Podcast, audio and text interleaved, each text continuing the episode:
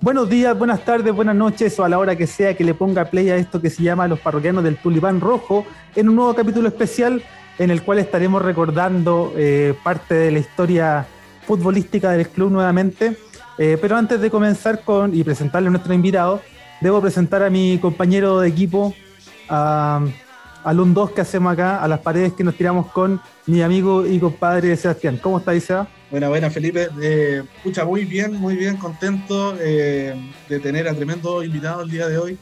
Eh, sin duda, ah, vamos, a, vamos a disfrutar de esta historia de, una época de una época bastante importante del club y que de verdad me tiene muy, muy ansioso de poder conversar y, que nos pueda contar y revivir algunos momentos que, que para mí en lo personal eh, fueron bastante emocionantes dentro de, de, lo que ha vivido Curicó Unido. Así que sin más preámbulos, eh, dale, dale con la, con la presentación de nuestro invitado.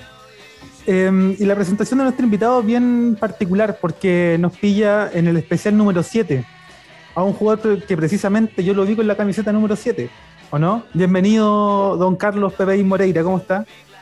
Hola, hola, muy buenas noches. Eh, un gusto saludarlo, Sebastián Felipe. Justamente con el con el 7, el 7 era el número que, que me, que me gustaba, que me apasionaba, el que buscaba siempre por, por, muchas razones desde la infancia que lo venía ocupando, incluso siendo defensa, lo ocupé mucho. Después por razones del destino terminé con el 2, pero, pero el 7 era el número que, el que yo cuando me decían elige un número, yo hoy día elijo el 7 a ojos cerrados. claro, generalmente el 7 lo ocupan los, los punteros, ¿cierto? Eh, quienes juegan por la bandas. O, o, volante contención. Yo, yo inicié como volante contención en un, en Deportes Linares. Eh, en aquellos años eh, estaba eh, en inferior, era sub 15, entonces me recuerdo que el primer partido, el profesor que teníamos, que era el profe Iván, que fue como un padre para mí en la vida, el profe tira los números de corrido. Ah, y yo, yo, yo, yo, lo único que quería era el 6. Yo quería el 6, quería el, yo era contención, entonces quería el 6 y el profe me pone el 7 sin chistar, me lo puse, hice un gol y nunca más me lo saqué. Nunca más lo, olvidé, siendo defensa, donde fuese, no me lo saqué nunca más y después me creía los típicos contención que ocupaban el 7 en ese tiempo, el Tiri Parragué, no sé si se recuerdan esa contención que habían que ocupaban mucho el 7. Bueno, después con los delanteros me pasé rollos con Bartichote y con otros más, pero y después obviamente fue quedando y me, y me, di cuenta también, yo soy muy cercano a Dios y eh, soy muy católico y me di cuenta que el 7 era el número de Dios, entonces me quedé con él ahora donde voy a jugar el fútbol amateur trato de, ocuparlo siempre. Exactamente, y qué bueno, porque claro, muchas razones, ahí hay muchas razones por las cuales ocupar ese número. Em, y aprovechando que, nos dejó ahí rebotando el, eh, tema de los inicios, eh, un ídolo de chico, un ídolo futbolístico. Mira, mi primer ídolo futbolístico es eh, mi padre, porque mi papá fue futbolista. Por lo tanto, yo, el, primero, el que, el que, del que yo me, un poco me empapo mucho de, su, de lo que él era como futbolista, es mi papá, que, que de hecho era de Santiago, llegó a jugar a Linares a préstamo, a un, desde un equipo que se llamaba Aviación, que hoy día está desaparecido ese equipo. Ah, claro. llega, llega con 19 años a Linares, eh, la típica historia de los futbolistas, en que llegan y, y obviamente conoce a mi madre, se casan, tienen hijos, y, se radica ya. Él jugó nueve años en Deportes Linares, nueve años en, esa, en esa institución. Entonces terminó radicado allá, por allá está, el, allá está el viejo, él fue mi primer ídolo. Después de eso vienen los, los, grandes de aquellas épocas. Yo creo que uno que me marcó mucho fue Zamorano, porque Zamorano de alguna otra forma nos demostró a todos que, que no existía el límite y que, y que estaba en el, era un futbolista que triunfó en el mejor equipo del mundo. Que no me gusta mucho el Real Madrid, pero era el mejor equipo del mundo y hoy día si tú lo comparas con lo que hizo Cristiano Ronaldo, cualquier delantero que esté en el Real Madrid, o sea, hey, tuvimos a Zamorano siendo el goleador y él era, y yo creo que todos lo seguimos con esa campaña completa al gran Iván Zamorano en ese tiempo. Sí, marcó un hito, estábamos todos pegados viendo al Mega con, no me acuerdo los relatos de quién era, eran muy, de, de, Sí, del, de Ramírez, el apellido creo que era del, del relator. Juan, Juan Manuel Ramírez. Oh. todos pegados en el Mega viendo los partidos de, Sí, ellos, ellos, sí, y, uno le llamaba mucho la atención, bueno, también en ese tiempo también empezó el futbolista farándula, entonces era muy fácil consumir a Zamorano, digo consumir en términos de que comprar ese, ese cuento que él tenía de, la fama, del futbolista soltero, eh, la familia, la mamá, el papá que había muerto, tenía, tenía su cuento Iván Zamorano y como empezó la farándula también uno uno fue conociendo mucho más de esas historias, pero, pero claro, es, contemporáneo de la época en que yo, en que yo jugaba. Y, también ahí conocí mucha gente en, los planteles de Deportes Linares, como era inferiores. Eh, conocí también ahí algunos futbolistas que hicieron, que fueron grandes referentes, eh, más, más que como futbolistas, algunos como personas. Entonces ahí me fueron quedando, no te puedo nombrar, futbolistas que de repente ni siquiera son tan conocidos. Walter Mella, un arquero que jugó en la U muchos años atrás. Él, hice una gran amistad con él siendo yo muy niño y, me ayudaron mucho. Ismael Fuente, que con él todavía tengo, tengo contacto con el Chupaya, que iniciamos juntos. Él era 81, yo 83, pero coincidimos en el plantel de honor. Eh, Luis Durán, un, futbolista que hoy día está en Indonesia, que hoy día es entrenador de un equipo de Indonesia. Eh, y así te puedo ir nombrando. Y, yo tuve el honor también de compartir camarín con el gran Danilo Figueroa, que es un, volante contención que, que, era de Concepción del que jugó la Libertad del 91. Danilo Figueroa es un jugador que yo lo tuve como compañero a los 40 años y él tenía 40, yo tenía 18 años, estaba empezando, yo era su reemplazo, de hecho, él, se cansaba y entraba yo a, a corretear y Danilo también, una persona humilde con, una trayectoria tremenda y me enseñó también mucho del, fútbol. Y el otro que no puedo dejar de nombrar, que no fue mi compañero, pero lo tuve muy cercano porque mi papá es padrino de él, es Ramón Chopper Castillo, que hoy día está en Linares, un delantero también de Concepción, formado en Linares y que jugó en Ranger, que en Ranger fue, fue ídolo en el año 97, ¿se acuerda? Una final con Everton, el Ramón Chopper Castillo y el, el tío Chopper para mí es también una, un ejemplo de humildad y de, y de calidad eh, en todo ámbito. Oye, qué, qué interesante eh, lo, lo, que rescatas de las personas. Me, me, causa, me causa gratitud el hecho de que, de que resaltes más que, más que sus dotes futbolísticos, sino que los dotes personales y la, calidad de personas que son. Entonces, creo que, creo que muchas veces cuando hablamos de futbolistas y todo eso, siempre miramos la calidad de las personas en cuanto al juego, pero creo que es súper importante lo, lo, que haces tú y lo que nos dices en este momento de, de, también recalcar lo humano, porque, porque creo que eso también forma planteles y, y, refuerza también eh, lo que se vive dentro del camarín. Sí, y uno, y uno siendo joven muchas veces no te das cuenta. Cuando ya vais creciendo te vais dando cuenta que, uy, lo que tuve al lado ¿Cómo, y por qué son tu ejemplo? Eh, tú después terminas tratándolo, por ejemplo, cuando a mí me pasaba que llegaban acá juveniles, los terminaba tratando como a mí me trataron. Como yo tuve la fortuna de tener, así como tuve buenos, también tuve otros que te trataban mal o que o te, miraban de otra manera.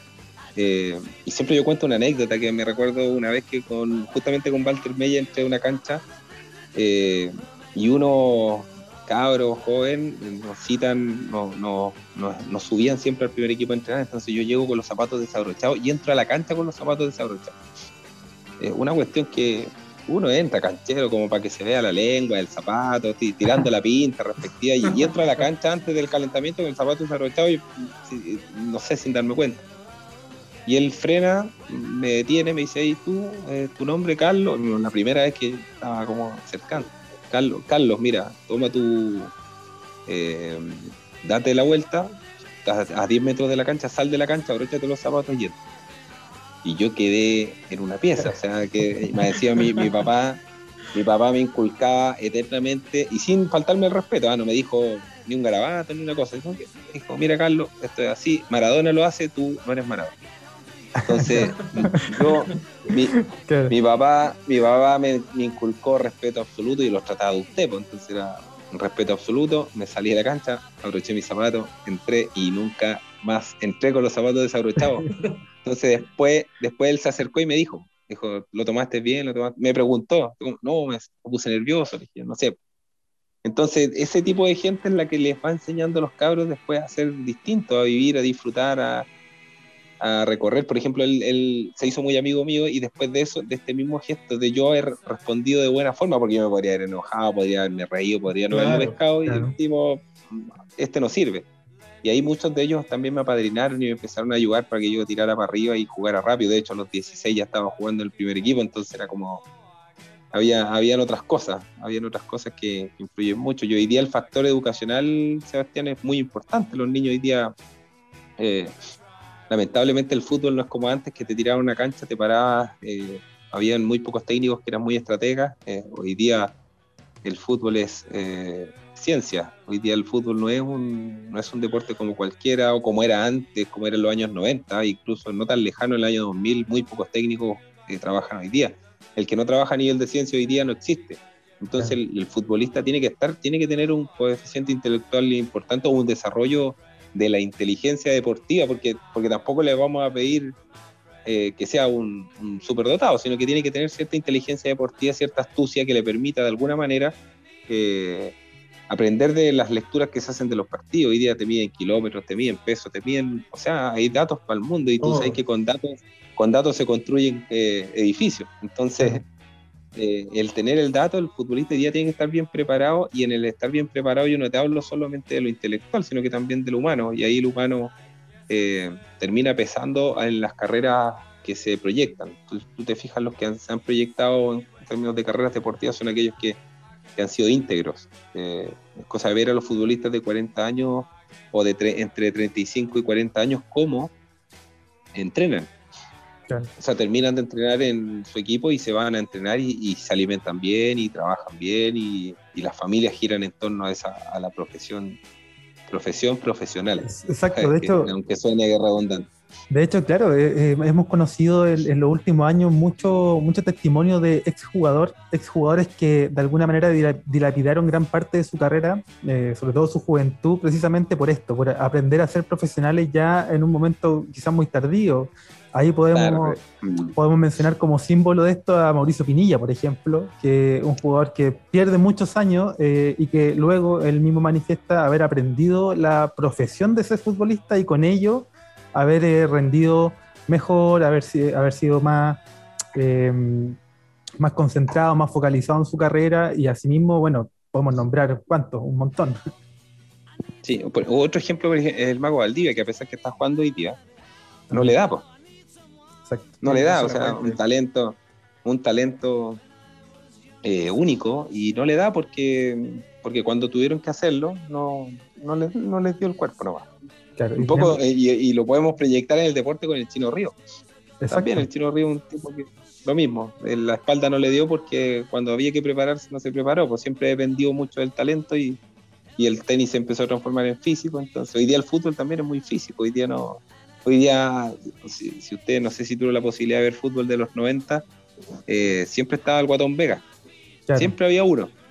Me recuerdo el Junta Cabello, un nombre histórico, así a lo mejor a la gente se me va a caer el carnet, pero, pero yo lo recuerdo, el Junta Cabello, jugadores que eran de físico eh, ordinario hoy día, o sea, yo lo digo ordinario porque hoy día, hoy día esos futbolistas ni siquiera estarían en, ni, ni siquiera citados. Hoy día un futbolista sube de peso 2-3 kilos y queda fuera de la situación. En ese tiempo se podía jugar porque el talento suplía todo. Eh, entonces, por eso es tan importante la inteligencia y la, integridad del, joven. El joven que capta más rápido el mensaje es el que llega, el que entiende, y ahí el factor suerte, obviamente, siempre es determinante, pero, pero ya se, se baja la tasa de, error y, la, tasa de fracaso cuando, cuando se, se consideran todos los factores que pueden transformar a un deportista en deportista de élite. Claro, esto, esto que, mm, que, nos comenta Carlos, usted lo, lo, ha, podido entender a raíz de su propio interés una vez que se fue desarrollando su carrera profesional, pero además usted tiene formación en docencia, en, en educación, en pedagogía. Entonces, desde ahí me imagino que la mirada respecto de, de, todo esto que estamos conversando naturalmente pasa por ahí, o sea, pasa por su formación también en, en el ámbito de la pedagogía. Y si usted me pudiese decir y dar algunos tips, más allá de los que ya hemos conversado de manera más informal, respecto de cómo se podría hacer la comparación entre el futbolista hoy, eh, el, cómo se arman los equipos de trabajo en, digo, equipo, equipo de futbolista, digamos, hoy versus lo que, lo que era antes, digamos. Mm, claro. Ah, en, lo, claro, en la formación yo soy profesor de educación física y magíster en dirección y liderazgo educacional. Ahí me gané una beca del ministerio por otras cosas. Eh, y, yo siempre le he dado mucho valor al tema de la formación porque, primero, por la formación en la casa. Yo vengo de una familia, eh, yo soy el primer profesional de mi familia. Profesional, digo, de universidad que, que posee un título universitario. Eh, y no fue porque yo quise, fue porque mi mamá sufrió el fútbol. Cuando digo mi mamá sufrió el fútbol, mi mamá sufrió el fútbol porque mi papá estaba dos, tres meses impago. Y se vivía todos los años igual y mi papá terminó segundo medio y no siguió estudiando. Entonces mi papá dejó el fútbol y ya, la que, ya lo primero que pillaste te fuiste a trabajar. Entonces, eh, cuando yo digo que mi mamá sufrió el fútbol, uno dice, hoy los futbolistas la gozan. No, no se goza tanto, si es, es mientras están los flats mientras están las cámaras. Después, después el mundo es como el payaso del circo, que se apagan, la, apagan las luces y, se vive una realidad muy distinta. Entonces siempre yo le he dado mucho valor a eso porque eh, obviamente ellos me inculcaron que lo primero era, si yo quería jugar fútbol profesional, lo primero que tenía que hacer era, era tener, me decía mi mamá textual, el cartón y vaya a jugar a donde quiera. Era una cuestión, yo creo que muchos papás lo han hecho con, con los hijos. A mí me pasó así y, tuve la fortuna de ser un muy buen estudiante en el colegio. Eh, de hecho, está como la historia oculta del, del, futbolista. Yo salí con promedio, para que ustedes entiendan un poco en ese tiempo que, que estábamos, yo di la última prueba de aptitud. Eh, yo salí con promedio 6-9 de los cuatro años de enseñanza media. Ah. Mi, NEM, mi NEM era de 6-9 en un liceo bicentenario hoy día, pero en ese tiempo era un liceo eh, público, y mi prueba de aptitud fue un puntaje regional. Entonces yo quedé, imagínate, yo quedé, quedé, en medicina, quedé en la, o sea, en medicina en Concepción quedé y me podría haber ido, podría haber seguido, pero yo quería jugar fútbol. Yo, Esa es la verdad, y yo quería jugar fútbol y yo amaba una carrera que era la educación física. Mis profes me trataban de imbécil porque decían, ¿cómo es eso? Eh, los profes los profes me decían, te muestro las liquidaciones. Eh, y, yo, yo, yo, debería recibir esas liquidaciones, pues no las vivo. entonces, entonces, entonces, claro, ahí me di cuenta yo que eh, cuando yo entraba al fútbol, cuando entro para entrar como en la dinámica de la pregunta, para no irme por las ramas, eh, yo me di cuenta también que me influía mucho la capacidad intelectual al momento de verte enfrentado al juego. ¿Se entiende? Entonces yo me pasó que siempre fui capitán, donde fui, siempre estuve entre los líderes, siempre fui como el nexo entre el técnico y, y los futbolistas, siempre fui el, el que tenía que salir a dar la declaración pública. Entonces me empecé a dar cuenta que era muy necesario tener esto y lo otro que me daba la seguridad el hecho de haber estado estudiando o estar estudiando mientras jugaba, de que tenía un seguro de vida. Era como que muchos de mis compañeros que dejaron de jugar esos años mm, a, lo que pillaron, pues, a lo que encontraron. Y en mi caso siempre tuve la tranquilidad y la seguridad que iba a estar. Entonces darle, darle ese énfasis y esa característica al, fútbol también hoy día es muy necesario. Hoy día la mayoría de los futbolistas se prepara, estudia, eh, y eso es muy bueno. Y entrando en la segunda pregunta, entonces hoy día la dinámica es otra. Y entonces cuando tú te vas dando cuenta que en un plantel, en mi caso me pasó que yo siempre en los planteles era el único que estudiaba la mayoría de las veces. Entonces hoy día tú entras a un camarín y te das cuenta que 3, 4, 5 están eh, estudiando en diferentes lugares y tenía otros 3 o 4 o 5 que hacen un curso de, de, de, de administración de empresas y otro que está estudiando inglés y otro que viene preparado con otro target, con, con otro tipo de experiencia. Entonces eso, es, eso es como un virus. Se empieza a reproducir y el futbolista se empieza a dar cuenta que se puede, que no hay límites eh, antes me recuerdo que nos enseñaban que terminabas de entrenar y tú te ibas a descansar. Hoy día, si te fijan, los futbolistas prácticamente no descansan. Terminan de entrenar o siguen entrenando o, siguen estudiando. Entonces, también hay otro, hay hartas distinciones que obviamente hacen que hoy día el fútbol exija eh, un, coeficiente intelectual distinto o una, mira, para no ser, no irme tan con el tecnicismo este, eh, tiene, que, tiene que ver con una preparación distinta. Hoy día tienes que mirar distinto el la vida y el fútbol y eso y eso lamentablemente es así porque el, porque está dando resultados, porque la mayoría de los futbolistas están dando resultados. Yo siempre cito de ejemplo al mago Jiménez, para mí un, es un ejemplo. el tipo sin dar, sin hacer tantas luces, sin andar mostrando, haciendo aspavientos de lo que él hace, y el tipo ahí, uno lo ve, 38 eh, años, y, está paradito como si tuviera 23, 24 años. son como el perfil del, del Chapa Fonsalía también. Eh, eh, otro, otro que está muy bien preparado y que de verdad que llama mucho la atención. De hecho, por eso destaca, se destaca mucho la labor de Católica, porque si te fijas en Católica los cabros salen súper preparados. Tú los veís, eh, es, ponerle un micrófono. ¿ah? Tú, el, el, mayor evaluación es cuando les pones el micrófono.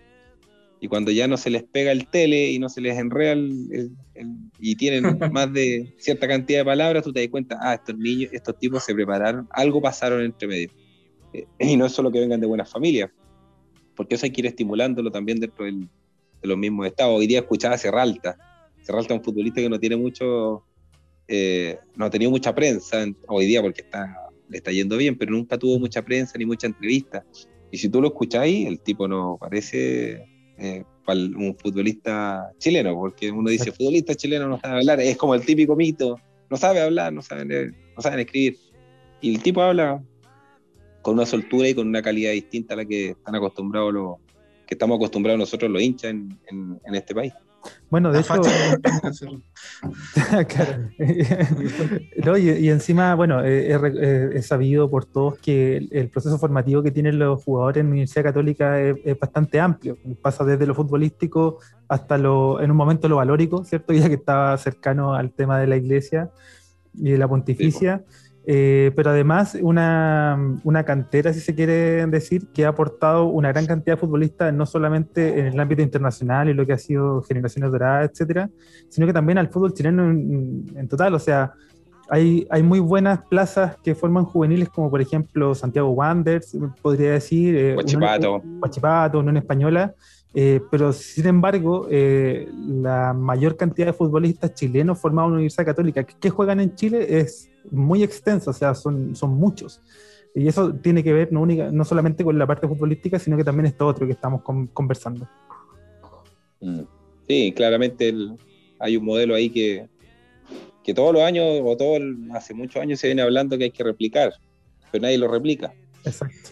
Porque, y, nadie lo replica porque cuando preguntan cómo es, eh, se dan cuenta que tienen que invertir y, hasta ahí llega el modelo. Exacto. Y hasta ahí llega el modelo y se queda, se queda solo en las intenciones muchos de los clubes o en su efecto lo instalan un año y, y depende de la persona que está de turno y después se pierde, porque justamente la persona de turno se va del club o tiene, otro, tiene otros problemas que, que obviamente hoy día, por ejemplo, entrando en temas de Curicó, Curicó está avanzando. No, eh, no conozco mucho la, la, realidad, los detalles, pero sí se nota que, están, que hay un avance, se nota que hay una línea, un proyecto, que hay una, una intención de poder, eh, de, que, de que nuestros jóvenes se puedan potenciar, de que puedan vivir experiencias distintas a las que, a que estábamos acostumbrados acá en, en esta tierra. Eh, los centros de entrenamiento hoy día son de calidad de los niños, no están en, no están en mal estado. Bueno, lo de la pandemia es un tema aparte, pero tenemos a Damián que está en el primer equipo eh, como ayudante técnico y eso permite generar un nexo eh, con, la persona que viene de afuera, que en este caso es don Martín Palermo, entonces le permite eh, ir conociendo la realidad de los niños y fíjense cuántos han jugado este año. Muchos criticamos que hoy el equipo anda mal y que estamos casi últimos, pero ¿hace cuánto tiempo que pedíamos que jugaran nuestros jóvenes? Y hoy día que sí lo están haciendo, y el otro día veía la alineación y decía, chuta, otra vez estos niños van jugando, y uno pensando en que están estos que son de mayor calidad, ya, pero antes pedíamos que jugaran, y tirémoslo. Ya, perdamos, vamos a perder, vamos a perder, pero, están, pero estamos ganando otra cosa. Y ahí es. podríamos, cambiar el, podríamos cambiar el esquema, puede ser. o sea, hay otras cosas que se pueden analizar, pero. Oye, bien, bien, pero ahí, por ejemplo, Sebastián, ahí, por ejemplo, lo bueno es que están jugando los chiquillos, pero ahí hay una cuestión que es súper importante recalcar: que Curicó, los primeros cuatro partidos, bueno, a mí me tocó la fortuna este año de, de hacer un pitutito ahí de, de comentarista en algunos partidos. Y, y los cuatro primeros partidos, Curicó fue una máquina Curicó fue un equipo que, eh, como yo estaba comentando, yo analizaba las cantidades de ocasiones de gol o acercamiento. Entonces Curicó superó hasta el partido con Católica, lo superó a todos. Curicó fue mucho más que todos los equipos. ¿Y dónde estuvo el problema? En que no marcamos. Serena, con todos los problemas que tuvimos, fuimos más. Si hubiéramos hecho un par de. Yo creo que hacemos un gol el primer tiempo con Iglio, de los dos, tres que tuvo hace uno. y, y, se arregla. Y Serena no sale de desenreo porque Serena estaba muerta. Serena despertó ese partido, de hecho, Serena estaba jugando horrible. Eh, Católica, exactamente igual. Católica llegó dos veces nos hizo un gol, más encima nos, nos anulan un gol, me parece, o nos cobran algo que no correspondía. Entonces, hasta ahí, de ahí y ahí yo me di cuenta que se entrampó algo que pasó, que el, equipo se apretó. Y se apretó porque los resultados ya no estaban encima. Entonces, son factores. Pues este, el fútbol lamentablemente es así. Eh, alguna vez Marcelo Bielsa, me acuerdo Bielsa, cuando vino el año 2010, contó que, mientras más factores o más situaciones del juego tú manejaras, eh, te permitía eh, acercarte al, éxito. Entonces él contaba de que, que cuando jugó Chile-Brasil en esa eliminatoria, ellos sabían que Brasil tenía un juego aéreo de mucho peligro y que estaba, me acuerdo, un delantero eh, Fabio Aurelio, me parece que era, no me acuerdo el nombre, Luis, que Luis Fabiano. tipo cabeceaba muy Luis Fabiano era, Luis Fabiano. y, preparó, y él dice que toda la semana, eh, que toda la semana preparó el juego aéreo, preparó el juego aéreo, su mejor cabeceador que era Gary Medel, habló de los mejores cabeceadores que tenía. Y que dice que dos, dos pelotas detenía y el partido se acabó. Entonces, claro, y, él, decía una frase que era muy sabia, el fútbol me llevó donde él quería y no donde yo lo quería llevar. Esa era su frase célebre, era como, entonces él trataba de comprobar esa teoría, el fútbol me llevó donde yo, eh, donde él quería y no donde yo precisamente quería llevar. Y al final es eso, y acá eh, esto también requiere de cierto grado de fortuna. Ahora, cuando hablamos de esquema, claro, pues, o sea, uno, hoy día que ya hemos perdido muchos partidos, eh, uno piensa, chuta, podríamos haber cambiado, pero, pero ha, dado, ha dado su fruto. Yo la verdad que me quedo con el hecho de que los niños están haciendo un buen papel que, y cuando no lo han hecho bien les va a servir para, para poder crecer. El otro día, por ejemplo, me, encantó en un partido en Chillán que, que se vio un par de jóvenes que entraron en el segundo tiempo, que entraron con una dinámica, con una intención de, mm. de querer ir a no perder ese partido que era tan importante. Sí. Cuestión que era muy difícil que cuestión que era muy difícil que sintiera un futbolista que no conoce la historia con ese club. Entonces, no sé si me, explico con aquello. claro, el, partido difícil, complicado, cancha muy blanda, se notaba que había un cierto grado de gaste físico importante, muy poco manejo del, terreno, sin Pablo Parra, que es otro factor que hoy día Curicó también tiene esa dependencia. Eh, entonces, y entran estos cabros y yo veía a Harding que, oye, vamos y, no podemos perder y, juguemos mm, como sea y se tiraban de cabeza. Entonces, muy distinto a lo que siente el otro futbolista. Y eso el futbolista curicano y seguramente los chiquillos entraron, saben que con Ñublense, con, con no se pierde. Con ellos no se puede perder. Exacto, y en ese sentido ahí me, atrevería a deslizar también con una opinión esto de que esperemos que este esta subida de tanto jugador joven se mantenga porque hemos tenido otras experiencias con jugadores jóvenes en el plantel, como por ejemplo el 2013, 2012, 2013, en donde muchos ah, jugadores hacen su primera arma, eh, están con buenos y malos resultados naturalmente, pero que eso después eh, se, quedó en el camino. no, sé, claro, llegó el cachi nomás. Exactamente, entonces... Franco, fue el único, claro. entonces, claro. Muchos que estuvieron. Calito, tuvo ese año Calito Guajardo, Canales, me acuerdo. Catalán. Sí, me recuerdo que estuvieron, peleando el, que estuvieron peleando el ascenso y un año después prácticamente no quedaba ninguno en el plantel. Entonces, claro, en principio lo ideal ahí me, insisto, con una opinión nomás, Kiko Wincha, que, que esto se mantenga en el tiempo naturalmente y que, y que pueda seguir reforzándose y estableciéndose como una política. Pero mm, aprovechemos eh, de volver al Curi y a su, a, su, a su experiencia como jugador del Curi, porque usted llega el 2004, llega en, ese plantel que, según he leído por ahí, me he documentado, era mejor que el del 2005, ¿o no? Sí, sí, o sea, me van a matar los del 2005, pero sí, el equipo era mucho más. El equipo, a ver, lo que pasa es que a ver, en tercera, en tercera no siempre sale campeón el mejor equipo. Y, yo soy muy experimentado en eso porque me tocó perder con el, a ver, el 2003, yo cuando, antes de llegar a Curicó, yo jugaba en Deportes Linares, eh, y perdí la final con el San Luis de Suazo, del Chupete. ¿Ya? Nosotros estábamos a tres fechas de terminar el torneo punteros, dos puntos arriba. Les dimos un baile que ustedes no se imaginan el baile que les dimos en Quillota, eh, pero baile al nivel que en nuestra barra gritaba ole. Ah, y la gente, y la gente, y la gente en Quillota al minuto 15, está grabado eso, gritaban que se vayan todos. Le gritaban a los jugadores de San Luis. Y no, y no les pudimos hacer el gol. Y no les pudimos hacer el gol. Y en el minuto 90, el, el afortunado Humberto Suazo, un rebote, y le queda el rebote, y, y, le pega con la rodilla, le pegó con la rodilla igual. No te creo. Se acabó. Le pegó, con la, le pegó con la rodilla y gol y se acabó el partido y nos pasan un punto arriba y no los pudimos alcanzar después de las siguientes dos fechas. Y nosotros cinco, cinco meses impago. Y, entonces tú te das cuenta que los equipos que llegan, los equipos que ganan son los más... Y ese equipo de, de San Luis era duro, era rústico y tenían al Chupete y al, y al Jonathan Varas, que después estuvo en Curicó, eh, lo único bueno para la pelota, y el Cacho Sotomayor, un, un 10 que era, esos tres eran los que pintaban la cara arriba. El resto eran todos rústicos. Estaba el Canti Moreno, me acuerdo, eh, Salina, el que fue central de Cobreloa, un central muy duro. El arquero era el técnico de hoy día de, de Wander. Ah, Rivero. El arquero Wander Rivero era el arquero. Entonces, eh, después nosotros en el 2004 nos encontramos con un equipo como de superestrellas, para decirlo de alguna manera, en tercera división. Tipos que tú les pasabas una pelota y no había como quitársela. Pereira, que era un espectáculo, mi compadre y vecino Johan Fuentes, que era otro espectáculo más, eh, Marcos Fuentes, que era este chico de, que era de Unión, Cristian Sánchez, que ustedes no saben ese talento, cómo se perdió Cristian Sánchez, el chapita que le decían, ¿se acuerdan? Uno rubio, eh, en el medio hasta los seis jugaban bien, que estaba el, el Miguel Ábrigo, ¿se acuerdan de Miguel Ábrigo? Y de que venía Unión y el Taltalino. Hasta ellos jugaban lindo, o sea, los tipos la ponían duro, pero jugaban extraordinario. Por la banda, el, el loco bugueño, por, la, por, el lado izquierdo, que era un, una trompa, era de Copiapó el loco bugueño. Y uno era sido tan loco, ese tipo también hubiera estado jugando quizás dónde.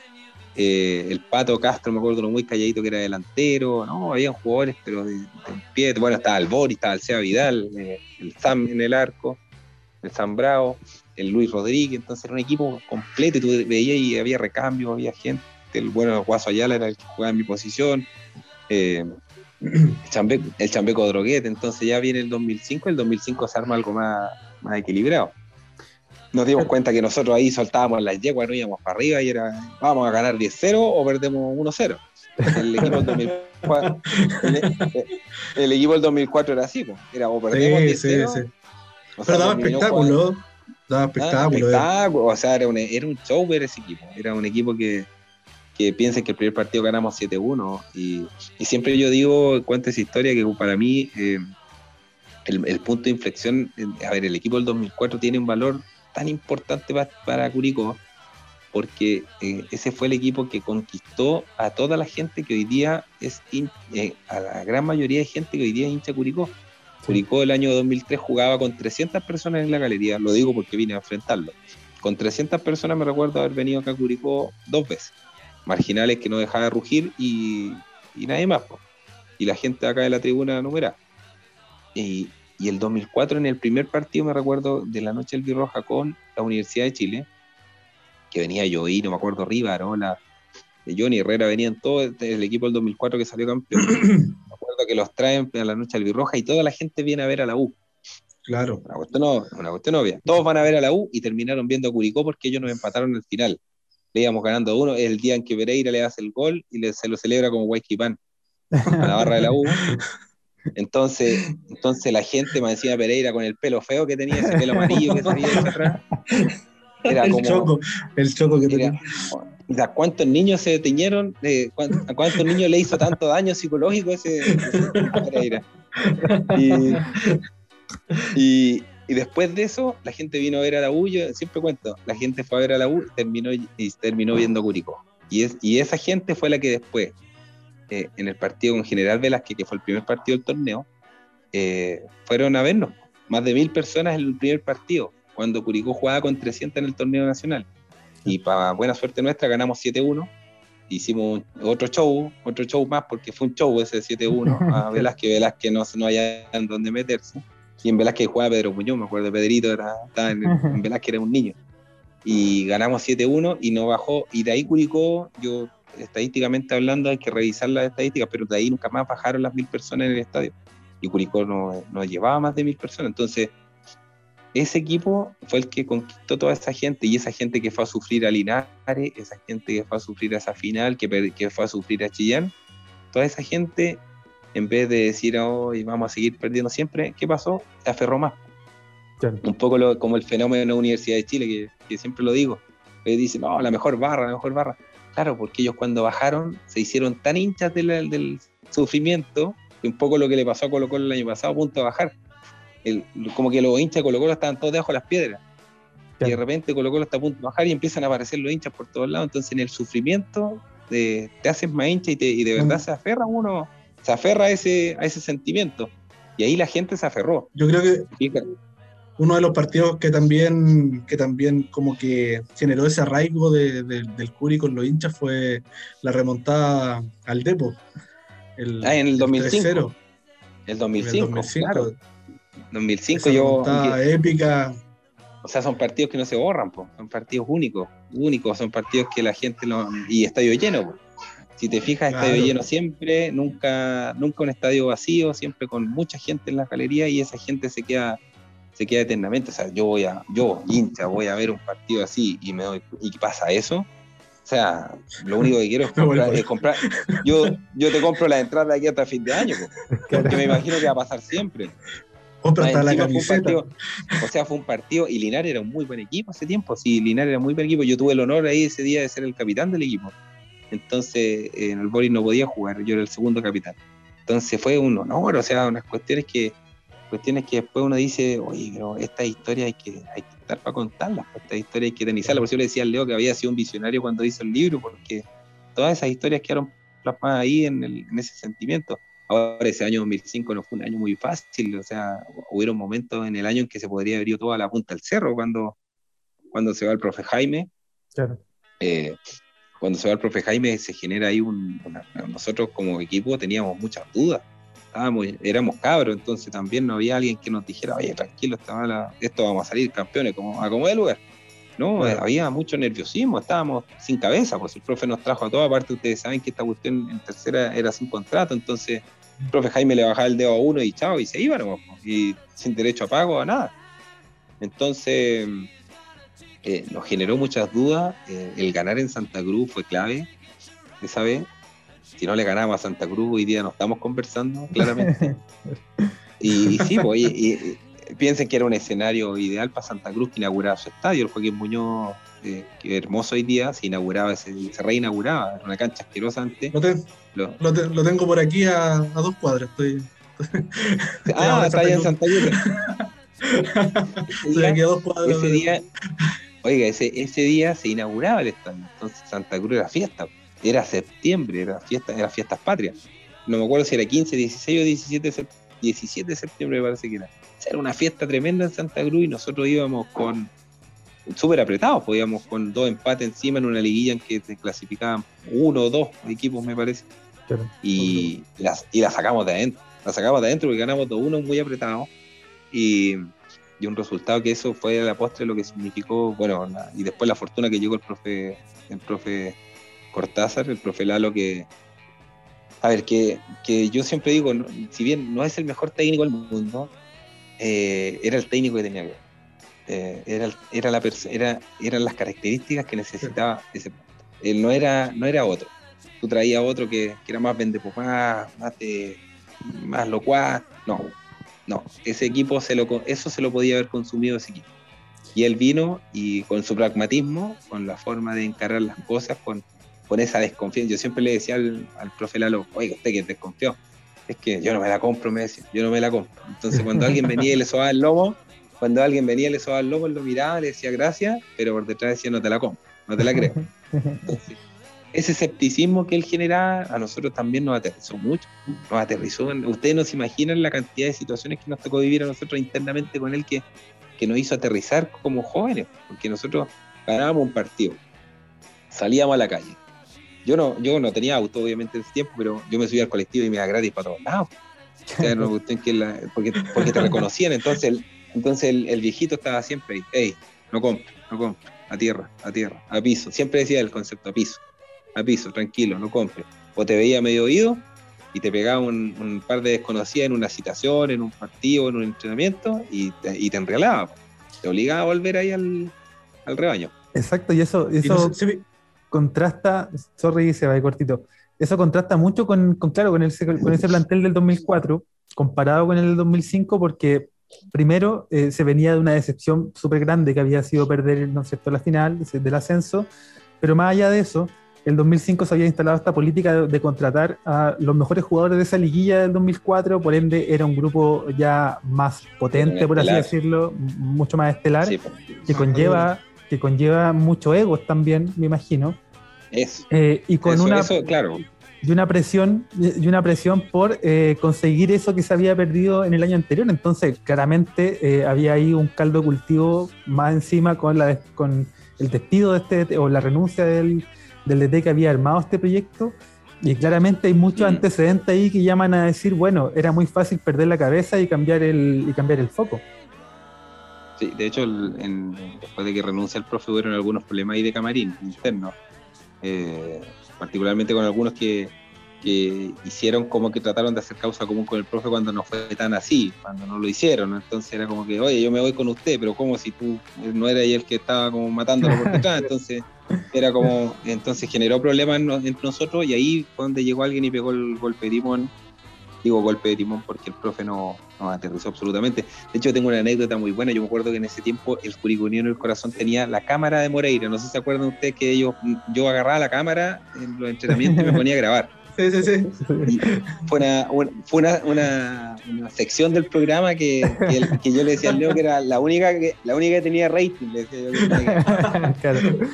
ya, yo hacía la cámara de Moreira y resulta que, y nosotros muy buenos para las fotos, venía el yoyo y nos tomaba fotos, los entrenamientos, y cuando llega el profe Lalo, no me preguntes por qué, pero él decía, este está tomando fotos, no, este está clarito, este no anda en otra.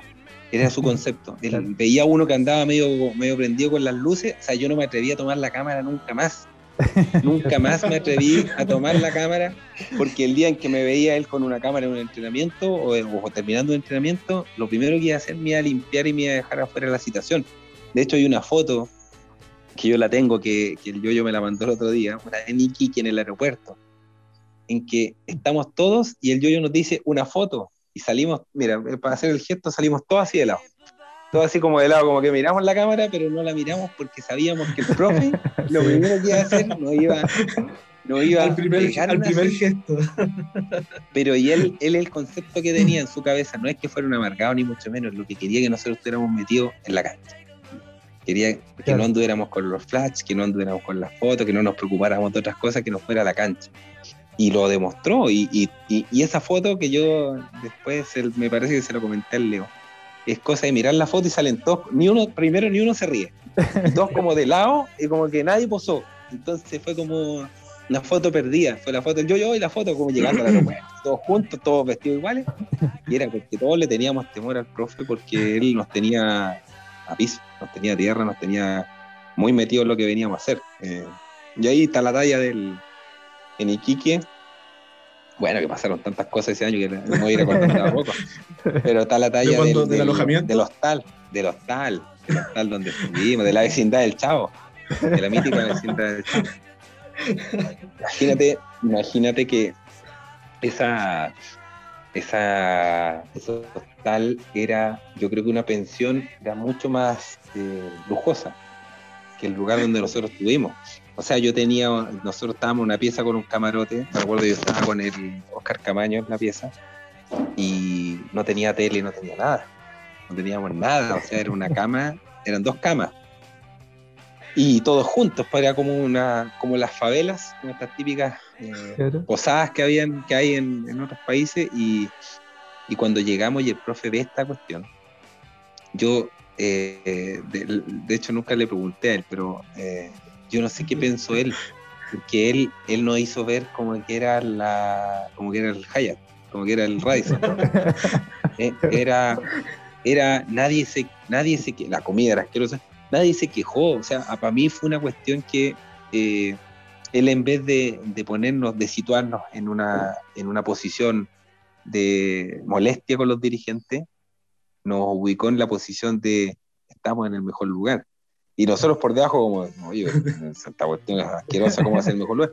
Pero estábamos en el será mejor el lugar. peor? ¿Cómo será el peor? O sea, pero, pero, pero también entre la juventud, nosotros como que tampoco sin, sin ser muy exigentes, o sea, o sea, tú le hacías hoy día a un futbolista profesional y lo primero que hace es te manda a cambiar, o te manda a freír con el África o te, o te a aparecer en la prensa. Entonces él después, imagínense que él terminó metido en la cocina. El profe, el profe Ricardo y el profe Lalo terminaron en la cocina viendo cómo la señora cocinaba para procurar de que nadie se enfermara y ayudarle en la cocina, para que, la- lo, para que lo que comiéramos sirviera para el partido.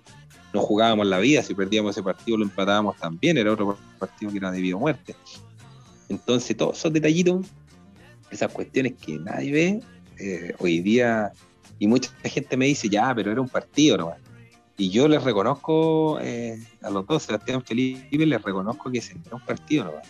Hoy día gran parte de lo que es Curicó es eso. Si Curicó no subía el 2005, yo creo que no iba a tener el ímpetu para volver a intentarlo otra vez.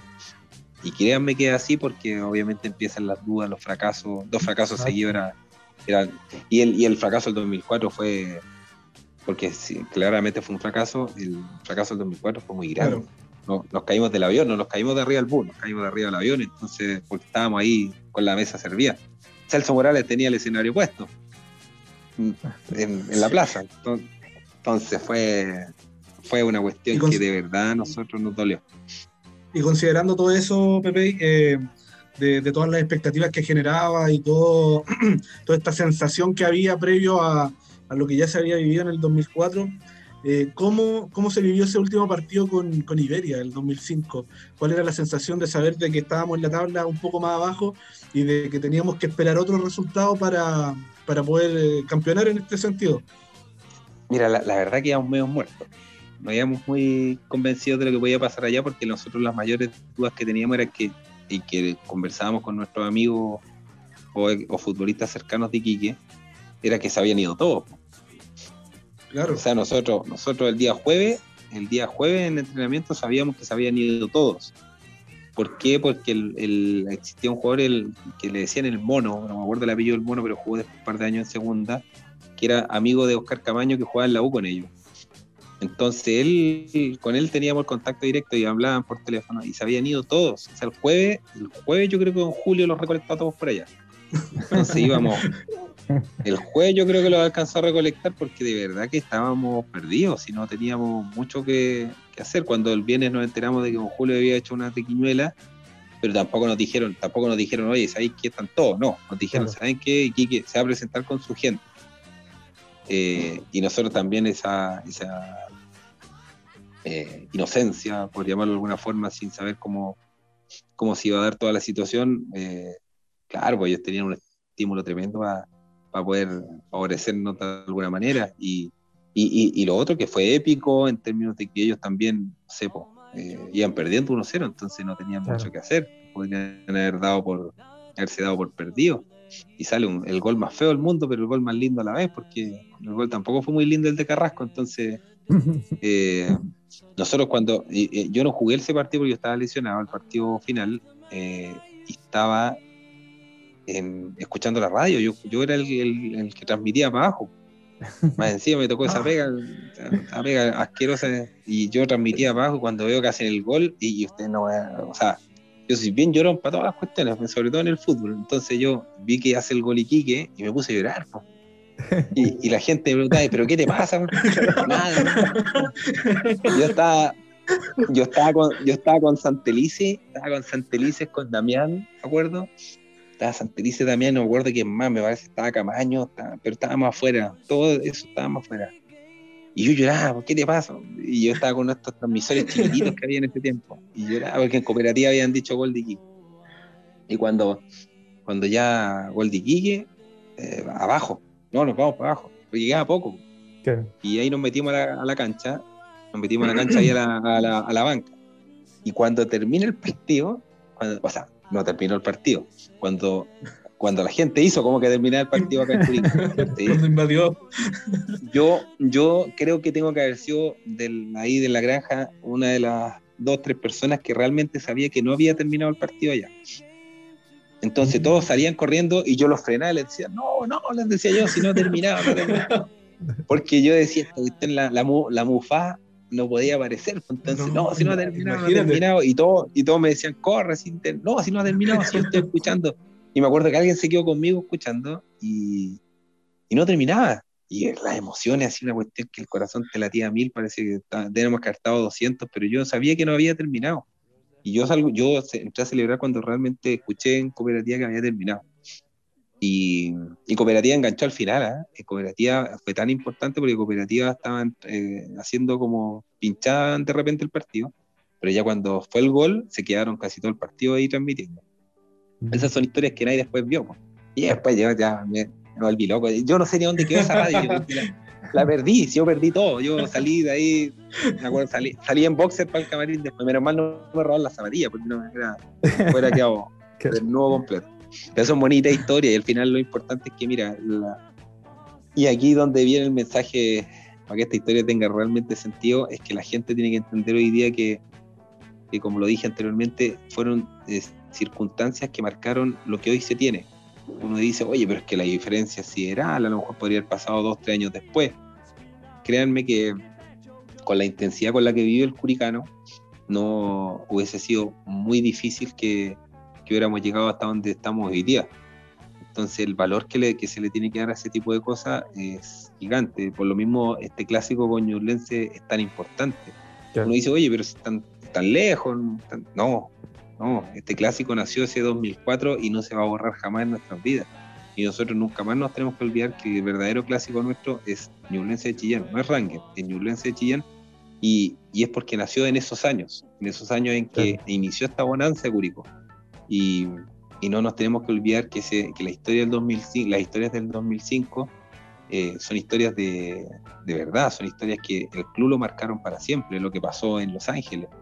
Son historias que, eh, yo creo que yo creo que, que, hay una cuestión que a mí me gusta mucho de, Colo Colo que eh, se llama arellanización. Cuando llega un jugador y lo transforman en Colo Colino. En Curicó se tiene que hacer algo muy parecido con todas estas historias y mostrarle y documentar todo esto y decirles, mira, aquí estábamos, entrenábamos en el barro, no teníamos cancha, eh, teníamos el 2006, el 96 tuvimos con 70 personas en la galería, en la galería. Eh, este señor Mario Muñoz eh, hizo y la señora Edith Peli hicieron que este club no desapareciera. Todo, todo eso hito, el jugador que llegue aquí tiene que saberlo. Entonces el jugador que después llega y dice, ya, Ñublense, no, Ñublense, aquí este no lo pierde. Porque yo creo que los chiquillos, eh, con el respeto, disculpa para cerrar el comentario, el, ese día cuando ellos vieron que estaban los marginales afuera y tiraron eh, juegos artificiales y la salida, yo creo que muchos de los que hoy día están recién se dieron cuenta dónde están. Recién. Sí, yo creo que sí. Y, y, para, para, complementar, vamos a hacer la campaña lectura obligada para todos los jugadores que lleguen al club y también para los parroquianos que no lo han hecho. Revolución en la granja del Leo Salazar. Al libro. Exacto. Libro, libro, Yo, yo me lo leí en mediodía. Yo no soy medio para. En mediodía me lo terminé leyendo, era como, no, al libro. Libro hermoso. Se te la piel, sí, muy, muy hermoso, era recordar cosas. Y de hecho yo fui parte del libro porque el Leo me entrevistó a mí como con tiempo también y me acuerdo que estuvimos conversando en la interna como tres, tres horas y media estuvimos. Él me invitó a... Él trabajaba en, en el Monumental en Colo Colo, en Colo Colo en ese tiempo y me invitó y estuvimos tres horas conversando, tres horas y tanto. Y ahí salieron historias y salían cosas y salían... Oh, y una cantidad de cuestiones que quedaron afuera que ese libro era, era para 500, 500 páginas. Claramente, claramente. Sí, claramente. Ahora, em, llevándolo un poco al tema de la actualidad, don Carlos, em, usted sabe que hoy por hoy la NFP permitió que los jugadores agregaran un seudónimo en la camiseta, pero me parece que aquí no hay mucha discusión. Aquí todos sabemos que lo que hubiese agregado usted a la camiseta, ¿qué es lo que hubiese sido? Pepe, porque la verdad que no tengo, la verdad que, eh, eh, que ahí tengo una cuestión que no me lo he podido sacar jamás. Yo, a mí me dicen Pepe por, por pelado. Cuando era recién nacido, en ese tiempo tenía pelo, pero recién nació mi hermano, en vez de decirme pelado, mi hermano mayor que tenía un año y medio más que yo, en vez de decirme pelado, me decía Pepe. Y quedé para la vida. Después yo iba al colegio y en el colegio me recuerdo una profesora que me decía, no, usted se llama Carlos, no se llama Pepe. Sí, pero es que todos me dicen, yo no tengo la culpa, sí, ellos me dicen, todos me decían. Pepe. Entonces después, después llegábamos nosotros como familia a los colegios y era, ahí viene la familia Pepe. Era, porque, era como que fue quedando, después llegué a la universidad, la universidad al, al segundo día, bueno, ya jugaba fútbol profesional, entonces el segundo día los profes ya me conocían por Pepe. Y, y después cuando empecé a trabajar, el, como a cerrar el comentario, empecé a trabajar, y me pasó una vez que el primer año me hacen encuestas de, de desempeño y en el primer trabajo que yo estuve nadie conocía a Carlos Moreira. tuvieron, que poner, tuvieron que poner en la encuesta PPI. Y, y, la verdad que a mí no me incomoda porque aparte no significa, muy, significa, o sea, es como bien único, es muy único y no hay nadie que no, que no me reconozca por PPI. Carlos, en, Carlos el ajeno. Claro. No sé quién es Carlos. De hecho, no sé quién es Carlos. es, es Pepe. Entonces, para mí, a mí me acomoda, ¿no? Yo iría con la camiseta y lo hubiera puesto eh, tres veces Pepe. Pepe y Pepe. Oiga, y lo vamos a llevar eh, por unos minutos también nuevamente a sus compañeros eh, en los diversos planteles que usted compuso ahí de, de Curicó. Eh, y le voy a hacer una pregunta con alternativas para que usted elija respecto de una de estas ah, alternativas. Me gusta eso. ¿En qué sentido? Sí, no me deje comprometido con uno. Exactamente, para que usted me pueda decir, bueno, de las características de sus compañeros, ¿cuál le gustaría tener? Yo le voy a dar la, la pregunta y la alternativa. Ya. Si tuviera que elegir una de las siguientes características de sus compañeros para agregarlo a su juego, ¿cuál elegiría? A. La capacidad goleadora de Rodrigo Saez. B. La pegada de Johan Fuentes eh, C, la zurda de Carlos Espinosa, o D, el ida y vuelta de Nelson Rebolledo. Uy, que me la dejó difícil. Me la dejó difícil. Oye, es que, eh, bueno, el ida y vuelta, ahora está, está en Maída que vuelta hoy día en Nelson. hoy día la veía que está, está en Copiapó. Está en Copiapó, el, el, guachito está por allá. Y mira, me la puse difícil. La, la, la capacidad goleadora de Saez la, la dejo por un lado pero estoy entre Carlito y, y Johan. Carlito y Johan. Me quedo con, con la pegada de Johan Fuentes. Con, con, sí, porque aparte es mi vecino y si me si llega a saber que no voté por él, me mato. De hecho, a Carlito, bueno, Carlito también he tenido contacto con él porque juego pádel con él de repente. Ahora se ah, fue aquí que se me fue, se me fue mi rival de pádel, pero, pero eh, con él he, tenido contacto y la verdad el Carlos, una calidad de jugador tremendo, pero pero ahí le, quiero sumar también la cuestión eh, como persona. Bueno, el Johan es un 7 y es un chiste también, entonces uno lo pasa muy bien. Pero me quedo con, con Johan. Si hay que votar por uno, me quedo con él.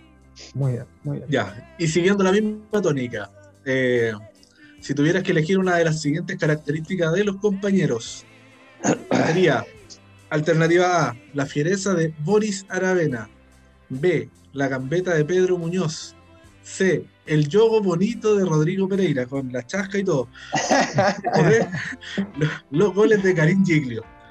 Oh, hay que ver un poco así, ahí me pusiste fácil. o, o, ahí hubieron goles, pero pocos, hay mucho que elegir. Y anulado, anulado. Y, y el anulado, qué terrible ese gol, qué terrible. El, a ver, me nombraste a, a, a Pereira, me nombraste a Boris y el Pedro. Oh, es, que me la, de nuevo me la pusieron entre dos ahí. Me la pusieron entre Dejo a Pereira a un lado, dejo a Pereira a un lado, pero entre el cabezón y, y Pedrito, es que está difícil. Está difícil. Me quedo con el cabezón. Me quedo con el cabezón. Con mi compadre, con, con Boris tengo más. Y mira, la verdad que entre con los dos casos me ha pasado. Tengo más historias con unos que con otros.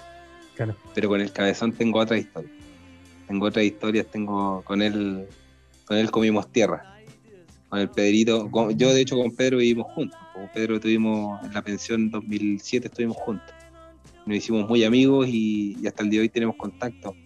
Y es un demonio, yo le digo al demonio porque marcarlo en un entrenamiento es terrible, imagínate como rival. Eh, pero, pero Bori es un símbolo de este club y creo que, creo que Bori es uno de los, de los jugadores históricos que, que menos reconocimiento se ha tenido con él. Eh, porque él es, porque él, él, él, representa eh, lo que el crecimiento Curicó. y él injustamente salió el 2008 cuando él debería haber seguido jugando ese año que subieron a primera y lo sacaron injustamente. Eh, claro, la historia dijo que después llegó Rodrigo Riquelme, entonces a todos se le olvidó el Boris, pero, pero, pero él, claro, él es un jugador que representa la historia de Curicó desde el 2002. Piensen ustedes que el 2002 llegó Boris y hubo 2002, 2003 cuando no había nada, entonces y él, él, era el referente, él era el capitán, él era un tipo, muy buen tipo, entonces me quedo con la fiereza del, del gran Mufasa. sí, además que representaba lo que, lo que el hincha del Curi eh, busca siempre en los jugadores, pues, esa, esa garra, esa entrega, entonces sí, claramente. Sí, buen efecto. Y buen, detalle, buen detalle ahí, Sebastián, porque él, hoy día eh, a un futbolista, si uno le tiene que dar un consejo para que le vaya bien en Curicó, eh, es eso. Oye, si querés que, te vaya bien allá, anda y te voy a dar un, puro ejemplo, tranca con la cabeza. Y vaya a ser el ídolo máximo de esa ciudad, porque, y no por vender humo, sino que por una cuestión de que el curicano es así, aguerrido, es peleador, es, competitivo. Eh, y un ejemplo muy, muy vivo de eso es Dunga Pinto, que en la noche del claro. lo pifiaban, en la noche del Virroja lo pifiaban y terminó capitán. ¿Por qué? Porque el tipo, si había que ponerle el ojo a la pelota, se lo ponía. Y, y, yo, porque lo viví también, y yo que lo viví en carne propia, o sea, yo, sin, ser resistido ni mucho menos, eh, y sin ser un futbolista eh, que hiciera magia con la pelota, porque tampoco yo era uno de los más agraciados con la pelota, eh, yo me mataba, ¿no? Entonces la gente puede decir, oh, ahí va el que se la juega y, deja la vida. Y, de hecho, a mí me dejaban, me recuerdo, me decían el corazón de Curicano yo no sé de dónde salió ese apodo, pero era como un, apodo que surgió justamente porque el curicano se reflejaba tanto en lo que yo hacía como de esto de ir y correr y, matarme y trancar y ir al suelo y volver y pararme, que, después me llegaban cartas a la casa que decían corazón de curicano, realmente me llegaban las cuentas, corazón de curicano, hacía una deuda, hacía una deuda. la factura. Y me ponía, me ponía, y me ponían mensajes así como suerte el domingo, corazón de curicano, y cuestiones que esas cosas que obviamente ahí yo, decía, puta, aquí la gente lo que le gusta es esto. Esto es lo que ellos buscan en los jugadores. Pepe, y así en base a, a, todos los, años que, estuviste en Curicó, eh, sacando estos partidos de este partido final, a lo mejor con Iberia, o definiciones que se pudieron haber dado, partidos que, que tú recordaste, eh, los que más te marcaron, el partido que, más disfrutaste o, el que mejor te sentiste en la cancha? ¿Algo especial que haya tenido ese encuentro que nos puedas comentar?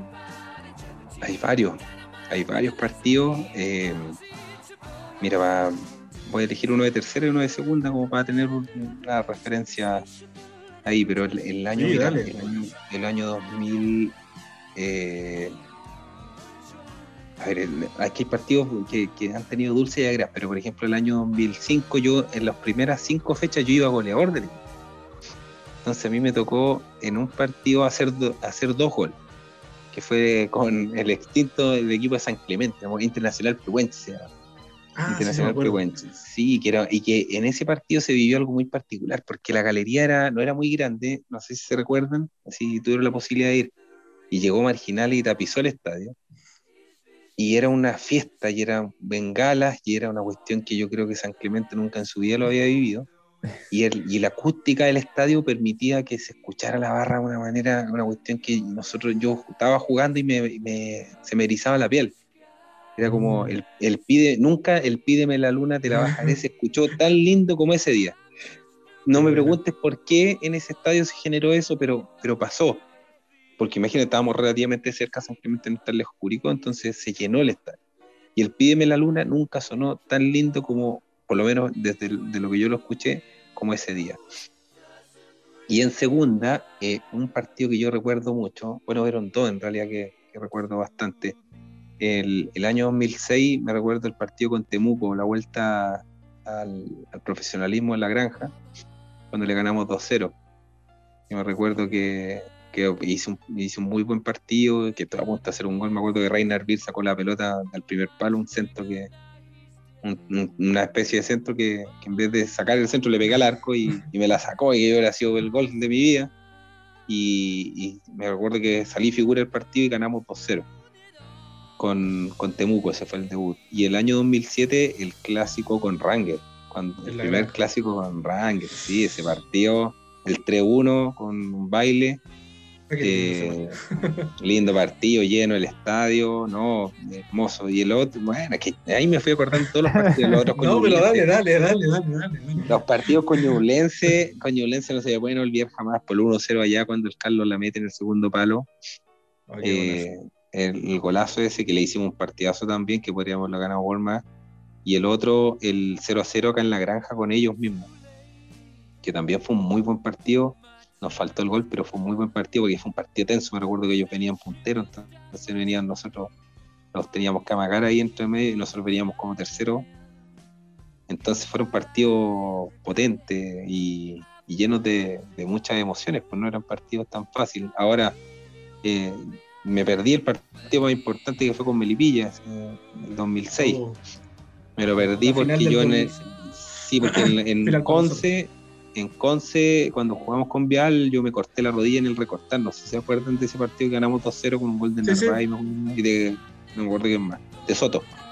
Eh, en el recortar me acuerdo que Dani Roja, un jugador de ellos, chocábamos en la orilla y como la cancha era media blanda, me empuja hacia la orilla y el recortar al lado tiene unos, unas bandejones de cemento.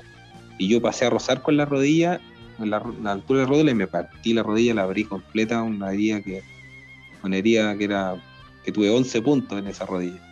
Y por, ese, por esa lesión me perdí el partido de vuelta. Y yo siempre, hasta el día de hoy, digo, porque el gol que, nos hicieron ese día jugó de lateral el, el Jano Blanco, que tuvieron que improvisarlo ah, ahí porque no había. Eh, yo jugaba ese partido y ese gol que nos hicieron no lo hacían, porque era porque fue el Maravilla Guzmán, un centro que ganó el segundo palo, anticipó al segundo palo el Jano Claro, el Jano no era muy de juego aéreo tampoco, pero yo sí tenía juego aéreo, entonces yo decía, él estaba ahí, ese empate, no, porque nosotros íbamos ganando 1-0, ¿se acuerdan? Y después nos empataron ahí. No nos hacen ese gol, decía yo. Pero esa es como la típica. después nos alguna del otro, el, el, del otro gol. No, pero hay harta historias de esos partidos. Me recuerdo un partido con Iquique que me tocó marcar a Puch, eh, a Edson Puch, que empatamos a cero acá en la granja también. Un, nos tuvimos en un arco no les pudimos hacer el gol y me tocó marcar a Puch y Puch me recuerdo que eh, quedó absolutamente bloqueado. ¿Por qué? Porque justamente en esta afán ellos de defender él quedó solo y siempre les, siempre jugaban con él, que era el, referente que tenían ellos. Y yo me recuerdo y que siempre le contaba algún, me recuerdo le contaba a un periodista, nunca en mi vida terminé un partido tan molido. Es como si como si yo hubiese sido el delantero y él él hubiese sido, no sé cómo habrá terminado, el capaz que haya terminado tan molido como yo, pero, pero yo terminé molido por la cantidad de choques, de choques de mano a mano y de enfrentamientos que tuve con él, que yo me dolía la espalda, tenía golpes por todos lados, ¿por qué? Porque el tipo era, es duro, es un, por eso le hice el comando, de hecho, Capuch. Y rapidísimo, entonces nos enfrentamos muchas veces en estos mano a mano, en estos cruces, ya en, a esa altura yo ya estaba jugando de, stopper, entonces era como, fue un mano a mano con él y que lo gané y que sentí yo que lo gané, que fue obviamente típico, salían las notas las noticias y ahí salía yo con la mejor nota. Y era porque duro, pero yo del recuerdo que tengo nunca quedé en mi vida tan molido después de ese partido. El, día martes, fue jugó domingo, el día martes yo no me podía ni mover. Impresionante. Esos son pues, partidos que recuerdo mucho. Buenísimo. Sí, increíble porque la verdad es que se nos, ha pasado una hora ya en nada conversando, una conversación muy entretenida, un capítulo espectacular, la verdad. Pero no quiero dejar pasar la oportunidad de, hacerle un par de preguntitas más eh, con respuesta cortita para alcanzar a, despedirnos ya de la ah, gente por este gran capítulo. Primero, eh, un, un equipo en el que estuviste a punto de jugar y que por X motivo no se dio. Eh, estuve a punto de irme a la U de Conce. Mm. A la U de Conce el año 2003. El año 2003 estuve, porque en Ranger estuve, estuve el año 2002, entonces, mm. pero el 2003 estuve, después del 2003, cuando terminó ese año, estuve a punto de irme a la U de Conce y, y por el tema de los estudios no lo tomé. Qué bueno. o sea, me podría haber ido, me, me, podría, me podría haber ido, sí, pues me vine para Curicó. Pues. El, el tema que de los estudios era porque allá tenía que convalidar y no tomaba, no me tomaban todos los ramos eh, no me tomaban todos los ramos, eh, o sea, tenía que, me retrasaba en la universidad un año más. Claro, no que típico que las mallas no son todas, no me convalidan todo tal cual estaba. Y, y acá yo tenía la beca Juan Gómez Villa por el tema de las notas, yo estudiaba gratis. Y la mm. Gómez Milla era una beca que, me, que era de excelencia académica. Entonces, había mucho donde perder. Si lo otro que a los 16 años no me fui a Católica. Estaba listo allá y, y, mi mamá, por que estudia el cartón y después te vais, eh, lo que les conté la historia de antes, también me dijo, aquí eh, estudia cartón y después te vas. Y ahí, ahí yo me podría haber ido a Santiago claramente a los 16 años, pero, pero también era, era muy estúpido hacerlo porque yo tenía por lo menos 6-9, entonces... Claro, una apuesta que por ahí no, no, convenía. Exacto, entonces esos fueron los dos clubes con los que tuve cercanía. El otro fue el Maule completo, me lo recorrí completo. Linares, Linares, Talca y Curicó, así que ahí soy, como del Maule. Faltó Independiente de Cauquenes y nada más. Pero, y en ese tiempo no estaba, y capaz que haya terminado allá, porque en ese tiempo no estaba. Estaba Conti. En Conti, en Conti, también sí. Mira, yo el, el 2004 me podría haber ido Conti porque John Gray, que era el técnico de Linares, se fue con todos Linares para allá.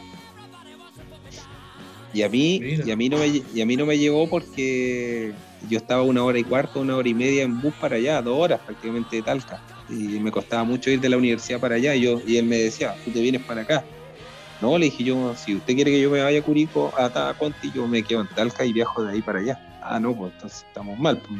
Pues, y ahí después me llamó el profe Jaime y me llevó para allá. Y yo llegué gracias al gran Luis Vara, ¿eh? que siempre me, reclama que nunca hace la mención. Paco Bullo, ¿lo conocen? El Paco Bullo, el, el, Paco Bullo, el Luis Vara, el arquero, el segundo arquero de Curicó del año 2008. Ah, el, 2002. el Paco eh, se fue a Conti con el profe John. Y el profe Jaime se lo trató de traer para Curicó y el Paco Bullo no quiso porque tenía algunos líos ahí con la dirigencia en su tiempo, seguramente la deuda tiene que haber quedado. Y, y él me recomendó. Él le dijo, oye, ¿cómo era yo? Y él me recomendó. Y él le dijo, oiga, lléveselo, él no le va a fallar. Y por el profe Jaime me había visto jugar nomás. Entonces, al pedir las referencias, se las pidió él y él y él me tiró para acá y me dijo, gracias a mí está ya ahora en Curicó. Ahí están los agradecimientos correspondientes. Qué bueno que lo recomendó porque claramente eh, sí le sí dio. eh, sí, sí. Don Carlos, eh, ¿de qué equipo era hincha usted de chiquitito? Colo Colo. Colo Colo muy colocolino. Sí, mi papá colocolino a muerte. Yo la Libertadores del 91 me la lloré completa, tenía como siete años, me la lloré absolutamente. No, colocolino de, de nacimiento con, la familia completa, ¿ah? porque ahí es una cuestión que típico cuando tú naces, eh, claro. te dicen, no, tú eres de este equipo. Y yo soy eh, colocolino, pero por todos lados. Después me adoptaron en diferentes lugares, de hecho de hecho, todos me dicen, oye, pero si tú, eres del Colo, que andáis que Curicó, y la cuestión, pero es que es distinto, yo les explico, porque es una cuestión que, nadie, nadie lo va a entender, porque me pasó una vez que yo subí una foto, me acuerdo, con una camiseta de Colo Colo, la típica, esa que tú tenés tu camiseta de Colo Colo, y, resulta que algún hincha de Curicó me lo reclamó. Dijo, oye, ¿qué, ¿qué hablas tú? ¿Qué opinas tú? Si, porque opiné en un foro, en una cuestión. ¿Qué opinas tú si eres del Colo? Y yo le yo entré, entré a discutir que jamás lo van a, jamás van a entender lo que se siente haber defendido la camiseta, vivirlo de otra manera, sentirlo de otra manera, llorarlo de otra manera, porque yo le reconozco, yo lloré mucho por, por este club, de hecho el cómo salí es una deuda, yo siento que el club tiene una deuda conmigo tremenda, yo no me fui haciendo show ni nada, pero a mí me sacaron mal, o sea, no salí bien, pero pero pero me adoptaron soy un adoptado, soy un tipo, soy curicano por adopción, no soy, yo no nací curicano, todos dicen, no, que desde la cuna. Yo no, no imposible, si yo odiaba a Curicó porque yo venía a jugar con Linares para acá y era como terrible venir a jugar para acá, pues me cargaba. me cargaba, aparte la, aparte la cancha era mala, la cancha era asquerosa, entonces en ese tiempo era malísima la cancha. Entonces, entonces yo cuando vengo para acá y me empapo toda esta cuestión en el 2004, eh, claro, me transformo en un curicano por adopción y yo soy, y era socio de Curicó hasta el año pasado, bueno, cuando empezó la pandemia dejé ese y me hice socio de Curicó, porque estoy en esta ciudad y mis hijos son curicanos y, y la siento, y cuando el club pierde la siento también, pues, pero yo no, les puedo negar que cuando el chico era de, era de Colo Colo y, y, soy de Linares también. Que esa es la otra cuestión, pues. me formé en Linares, vi a mi papá, vi a mi, en el Depo, vi a mi papá jugar en Linares, o sea, yo iba al estadio a ver a mi papá, mi, y el primer club que fui que fui socio fue de Linares, porque mi tío Juan Sepúlveda, un tío hermano de mi mamá que, que nos llevaba al estadio y nos hacía socios para poder cooperar con el club. ¿Se entiende? Era como que, oye, venga, hagámonos socios para que, y él nos pagaba. Entonces, mi, historia, mi, historia radica ahí en esas tres, en esas tres clubes. cuando juega Linares, cuando juega el Colo y cuando juega Curicó, yo los ojos los tengo puestos y me la sufro. Y cuando juega Colo Colo con Curicó, apago la tele. No he ido, no, y créanme, no he ido nunca a ver un partido Curicó Colo Colo, al estadio. ¿Han estado no parejo últimamente? ¿eh? Sí, pero no he ido al estadio por lo mismo, porque yo digo, sí, porque acá, no sé, voy a hacer un gol Curicó y voy a saltar. Y si hace un gol Colo Colo voy a saltar igual. es decir, oye, el, oye el, el, vende patria grande, me van a decir. No, y convengamos también que hay, hay muchos haters hoy por hoy. Hay gente que odia casi por odiar como deporte. Y encima eh, hemos visto jugadores que han estado seis meses y, se, y besan el escudo eh, en comparación con un jugador que estuvo cinco años y que es parte de una de la historia de la historia grande del mismo. Oye, y es que es eso, o sea, yo cuando me dicen, oye, pero si tú eres de otro equipo, no, pues si yo, es que yo lo que siento, usted, eh, y se lo digo con respeto, ustedes no lo van a sentir nunca. Lo que yo siento, yo lo, yo la vestí, yo la embarré, yo la embarré y digo que me tiré al barro por, por la camiseta, yo, la, yo me maté por la camiseta, yo subí, yo, yo vi cuando no había nada, yo llegué al club cuando no había ni camiseta para entrenar, entonces eh, no me pueden decir a mí que yo no siento cuando pierde Curicó, cuando gana, que la disfruto, porque de verdad que se siente distinto, porque es como que, que, que ganas, como tú estuviste ahí, te, tú decís, chucha, el otro día, por ejemplo, eh, eh, que ganas de entrar por último y pegar una batalla en el minuto 90 y con la rabia de perder ese partido. No sé si me explico, es como ese sí, que te lo voy a perder, por último, no sé, te tiráis de cabeza, te embarráis, te barrís, termináis corriendo como si fuera el último minuto. Me acuerdo de la última jugada que Ñublense empezó a, triangular la pelota por atrás y Curicó lo esperaba. No, pues decía yo, y, y, perdone la expresión, yo decía, pero por la crista, por último, vayan y que le hagan un tontito ¿cachai? Que me acuerdo que nos, pasó una vez con Vial, que una vez Vial nos ganó acá y nosotros estábamos con dos jugadores menos y nos estaban dando un baile y nosotros corríamos como animales, pero corríamos. Pinchábamos una pelota ya, pero por último, porque se trata de, de, demostrar que el curicano, que el curicano es así. Que es, eso somos. No para ganar 10-0, pero vamos a terminar matándonos. Y eso es lo que tiene que prevalecer. Exactamente. poniendo en contexto, Ah, dale, dale, dale, dale. La última, la última, bro. el productor acá no está, no está apurando. apurando. No, no, no, no, no, mira, mira, mira tranquilo, para que, que sepamos algo. Voy a. Lo que pasa, Pepe, es que Instagram nos deja subir capítulos de una hora. Ah, ya. Spotify, pero en Spotify no te. no, no, no, si lo que voy a hacer, vamos a hacer dos capítulos. Vamos a hacer el, el tamaño de ah. Instagram pero el capítulo, el capítulo extendido eh, lo vamos a subir a Spotify y ahí vamos a tener la conversación completa ah, para todos los parroquianos. Es una decisión que acabo de tomar yo ahora, eh, arbitrariamente. no, eh, aplicaste la encuesta. Acabas de hacer una encuesta. Listo, no, le voy a, le voy a, le voy a decir a mi hijo de un año que espere todavía que todavía no se va a acostar. Ya, voy a. no, no, no. Eh, pucha, sí, dale entonces, Seba. No, no, no, eh, en base al contexto de, lo que dice Pepe, de, de mojar la camiseta, de, sufrirla, eh, convengamos de que vivió la, el, hito que nosotros como hinchas curicanos siempre vamos a, sentir con letras de oro, que fue el ascenso del año 2005. Para nosotros es, el hito más importante en el club, que lo seguimos festejando como el Día Internacional Intergaláctico del hincha, del hincha curicano. Entonces, entonces, eh, tenemos ese día para nosotros porque seguimos recordando eso. Si bien eh, los ascensos a primera división son súper importantes, porque obviamente también son historia del club, pero para nosotros eh, ese campeonato fue el, más importante en el sentido de que si no salíamos de ahí ese año, desde el infierno que era la tercera división, no salíamos más. Entonces, 14, 14 años ahí. 14 años ahí fue, fue largo para El todos los día que de la la, la- la vivieron de independencia. antes. El día de la independencia le decíamos nosotros. claro. Así fue, así fue. Entonces, por lo mismo, eh, requiere- eh, retoma toda esta importancia de, valorar a quienes eh, gestaron que esto ocurriera. Desde, desde, el, desde el utilero hasta el, O sea, el boletín hay- de Ode, así que Hay mucho, hay muchos silenciosos dentro de ese trabajo. Ahí yo siempre me he cansado de reconocer el trabajo de los, de los dirigentes de esos años, porque nosotros nos veíamos los futbolistas, los cuerpos técnicos, pero los dirigentes de esos años también hicieron un trabajo silencioso importante y, y muchas veces, como todo en la vida, eh, no son reconocidos eh, en su momento.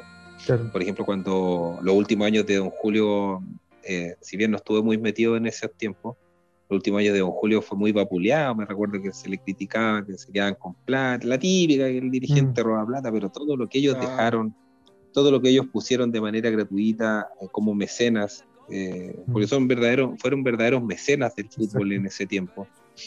Eh, eh, ver a las esposas de los dirigentes que nunca a ellas se les reconoce este tipo de cosas. Primero que sus esposos dejen tiempo que son que es valiosísimo en términos de familia, lo primero que hay que valorar.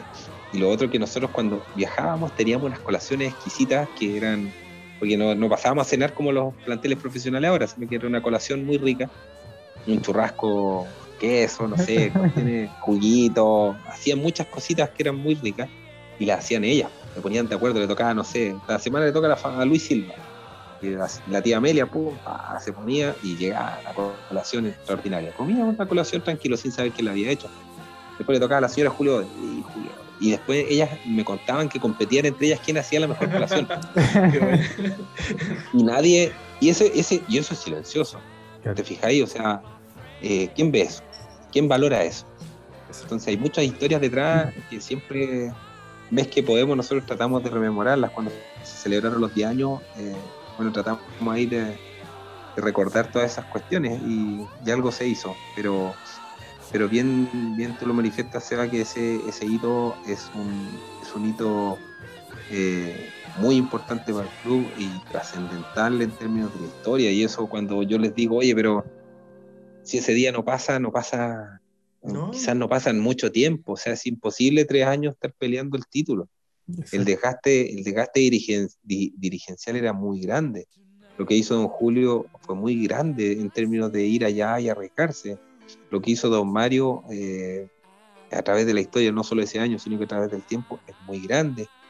Eh, entonces, lo que hizo Raúl Narváez hoy día es gigante, o sea, lo que, lo que está haciendo, lo que hizo Don Luis en su momento, lo que hizo eh, eh, Gutiérrez también. eh, entonces son personas que, oye, Arzún, me acuerdo todas las personas, Don Juan, que son tantas personas que trabajaban silenciosamente. Por ejemplo, siempre pongo el ejemplo de Don Raúl Narváez. Don Raúl no veía los partidos. Era dirigente de, de un club y no veía los partidos. Porque se quedaba, no porque estaba nervioso, era porque se quedaba trabajando para el club, para juntar las plata. ¿Cachai? Entonces, eh, hoy día va y te regala un terreno. ¿Qué club tiene la fortuna, por Dios, para que una persona venga y tome un terreno en comodato? Claro. Y todos empiezan con el típico comentario, ¡ay! se quiere quedar con el club. Viejo, el club. eh, mire, y yo le hago, y yo le hago el supuesto siempre, porque dicen después cuando se vendan las acciones va a ser distinto. Eh, entonces yo le digo a la gente, el club prácticamente hoy día es de, está en comodato. Si tú lo analizas, el club, aparte de la plata del CDF que tiene que haber llegado ahora y que quizás podríamos comprar todo lo que tenemos, Claro. el club está en comodato. Y no está en comodato porque la gente quiera recuperar esa plata, porque yo, yo soy testigo de que Benjamín González tiene- metió mucha plata en el club. Benjamín, si, que- si nos quiere cobrar, nos vamos a desaparecer. O sea, don, don Benjamín tendría que tener dos, dos curicunidos, yo creo, y con suerte. Y, entonces, yo, yo me acuerdo haber ido a una, una de, las, de, la- de las cuestiones de la asamblea de socios y ahí salía una deuda con don Benja. Y decían, ya, pero ese documento, ¿dónde está? No, si él no lo quiere cobrar, no está ni ahí. Decían, claro, pues si el viejo pone su plata porque el, el viejo ama el club. Y don Raúl pone el terreno y don Raúl no lo regala, ¿sabe? No lo regala porque él teme de que en algún momento venga una mala administración y, se haga mal uso del terreno. ¿Se entiende? Entonces él, él dice, yo me lo dejo en comodato para que después no pase de que alguien lo mal utilice, porque acuérdense que hubo un año que tuvimos una mala gestión, tuvimos, yo creo que la única vez que tuvimos un mes sin pago, y volvió Raúl Narváez, volvieron todos estos eh, históricos y salvaron el club. Porque literalmente lo salvaron, pusieron plata a ellos, pum, y esta cuestión se paró y se volvió a seguir y después volvieron a salir. ¿Se acuerdan que fue así como que me acuerdo la se metieron. fue, bien, fue bien bonito en la ciudad porque se vivió el hecho de que muchas empresas empezaron a comprar entradas para los partidos sin, sin, o sea, y las regalaban. Claro, sin llevar gente y las regalaban, las regalaban porque esa era la campaña, o sea, y llamaban empresas, yo me acuerdo que en, distintos programas, ya yo voy a poner tantas entradas y la gente después las regalaba, me acuerdo que, claro, todo eso lo logran mecenas que claro, fue, fue, fueron unas gestas bien, bonitas para, volver a tener una solvencia económica por lo menos estable. Y lo, lograron en poco tiempo, porque fueron como 3, 4 meses. Ahí fue cuando volvió el profe Lalo, el profe Cortázar. Sí, y los mismos dirigentes lo trajeron justamente por lo mismo, para poder establecer un, orden.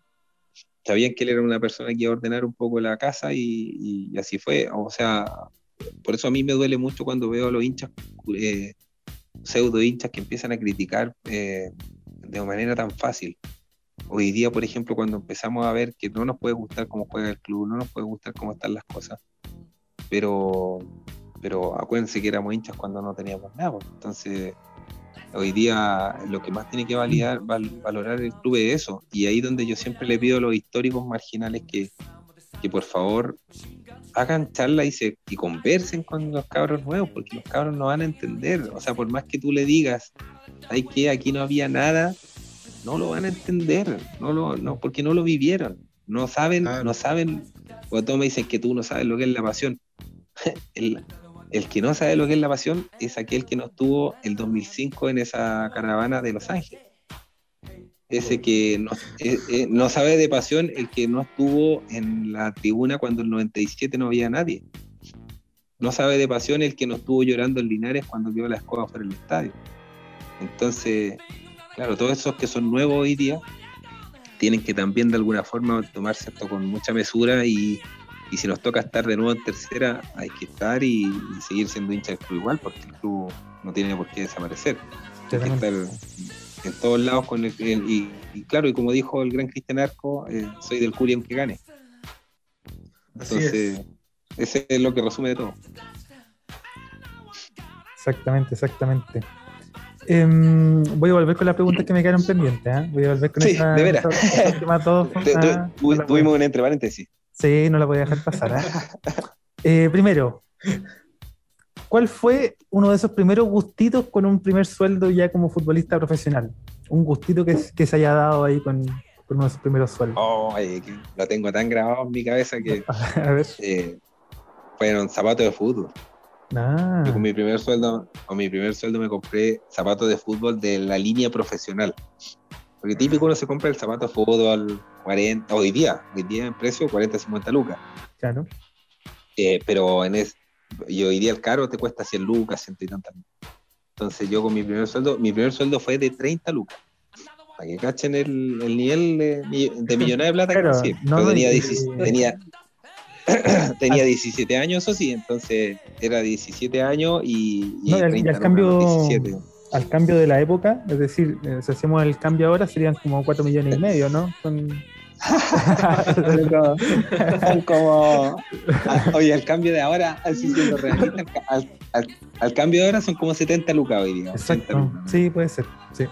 La, cosa es que a mí me daban plata, al único que le pagaban de los juveniles era yo porque yo estudiaba. Como para aportarme y ayudarme, era como una ayuda social, no habían eh, mm. contratos como hoy día.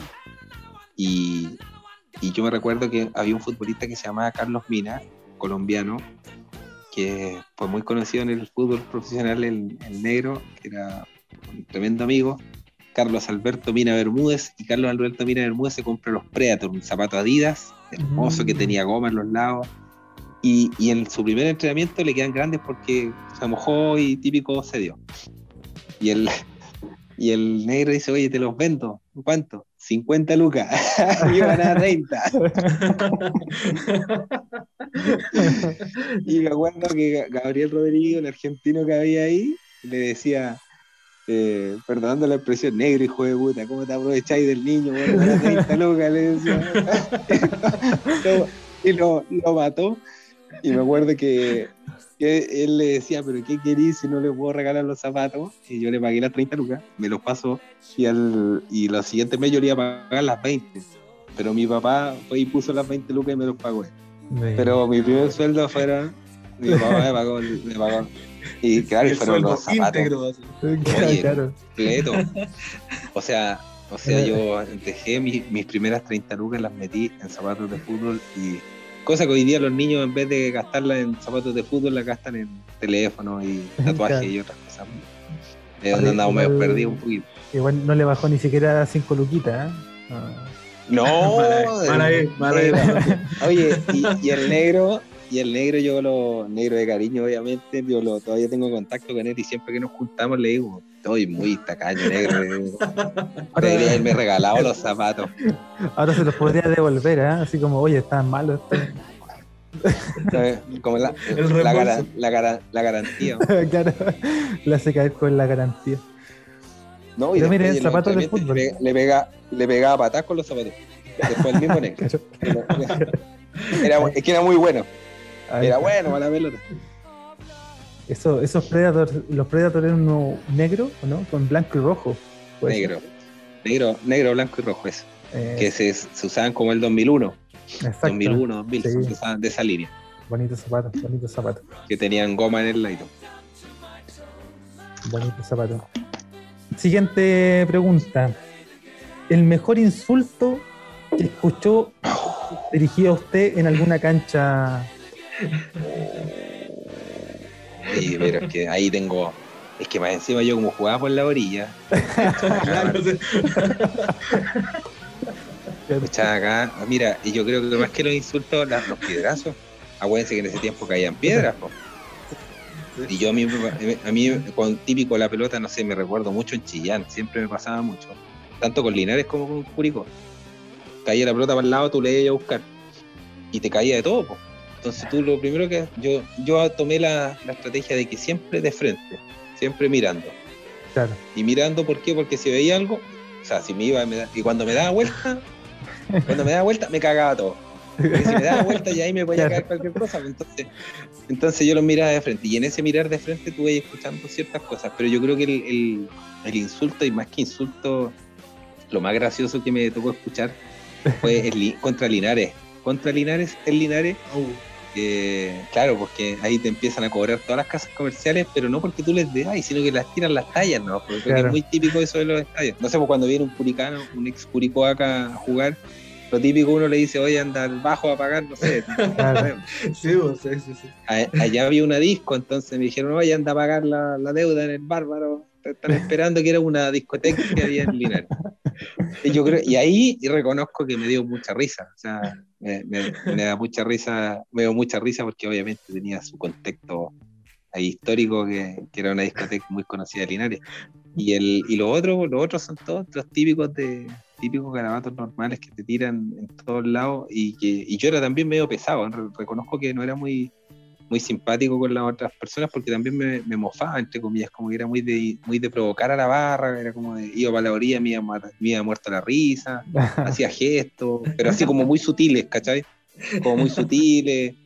Entonces también, también a mí me gustaba el juego ese de, la provocación y era bueno para sacar jugadores expulsados, que era una que yo creo que soy, soy uno, sí, pues era, era, porque en ese marcar, eh, mira, cuando ya llegamos al fútbol profesional, como a la segunda, como que se me pasó un poco, pero los primeros años era, era harta, harta maña, harto Gonzalo Jara, harto toma de pantalón, harto ah, dicho. Ese, tipo de, de concentraciones.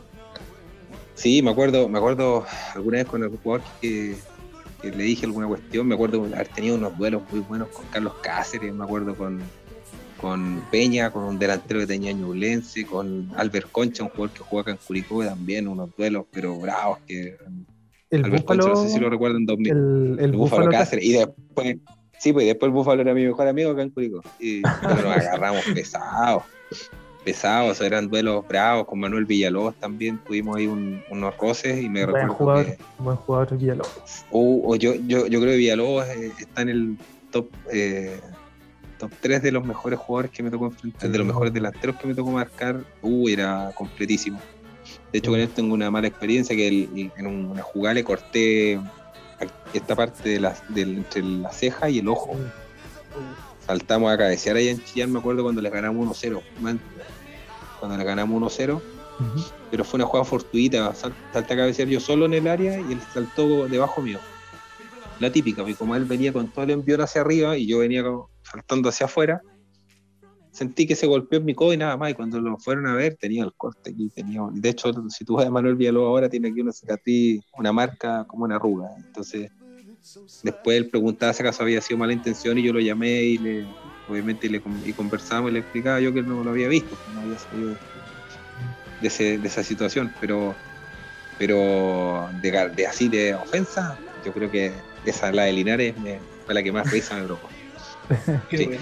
De hecho, de hecho ahí mismo en Linares viví, vi- viví tristes momentos. Pues a ver, me acuerdo que yo tenía mi polola en Linares, eh, terminó ese partido, yo me acerqué a la reja para saludarla y se acercó un señor muy muy irascivo y me sacó la madre 100 veces yo creo por segundo. Hacía un metro estando mi polola ahí mismo y, y me recuerdo que un amigo de Linares que andaba, que era hincha de Linares, fue y lo sacó y le pegó un empujón al señor. Eso era fue una cuestión así tan desubicada que como que era un vendido. Me decía, eh, imagínate que era tan chistoso que Linares el año anterior me quedó debiendo a mí cinco meses. Y, me, y lo que él me decía a mí que era un vendido, que me había ido a Curicó. Entonces yo me reía y, y estaba nervioso porque estaba mi polola ahí en ese momento. eh, entonces era como, me dicen vendido, me den cinco meses, era como, no, no calza, no pega. claro. Eh, a todo esto, eh, ¿pagó la cuenta en el bárbaro? Sí, sí, no, sí. No, sí. Ahí, ahí no había como quedar, quedar, quedar pendiente, no había ni una posibilidad. No, y, yo, y malo para las discos yo, ma- malo para la noche yo. Ah, La mira. verdad que ahí tengo malo para la noche, malísimo, malísimo, malísimo. Malísimo para la noche, siempre me reconocí un tipo eh, malo para el trasnoche. La verdad que prefiero mil veces una asadita, una cosa así como de familia más que un, un evento nocturno masivo. Y eso yo creo que se- por eso se me hizo fácil como futbolista. Dígame. Eh, un grupo musical favorito para, para amenizar esta conversación. Uy, tenemos varios. Lo que pasa es que tengo, soy muy eh, de, de escuchar todo tipo de música, pero mucha, mucha música. Hay un grupo que a, a mí me gusta mucho que, eh, que es rock alternativo y ustedes se van a matar de la risa, que se llaman Los Químeros. Es un grupo de rock chileno.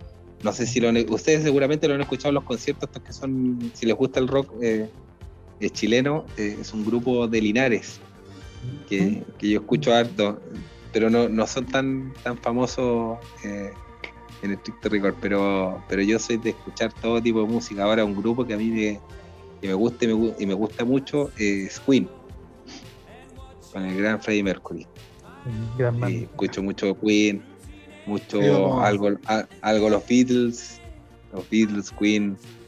Eh, Bohemia Rhapsody para mí es la canción más hermosa, más completa, más, eh, más llena de, de- que te lleva para todas las pasiones eh, del mundo. Para mí esa canción de, de Queen es una canción que es casi un símbolo. Y, y lo otro que escucho mucho, mucho son los enanitos verdes.